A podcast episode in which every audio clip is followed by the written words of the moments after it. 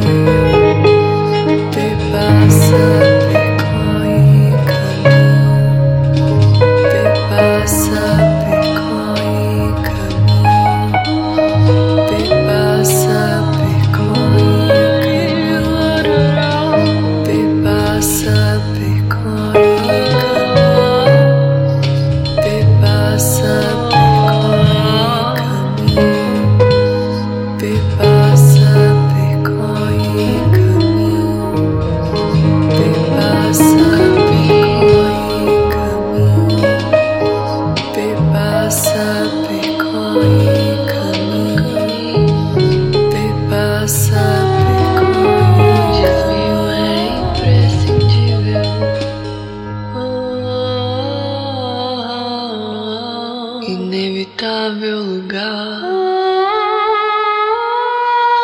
Inevitável lugar.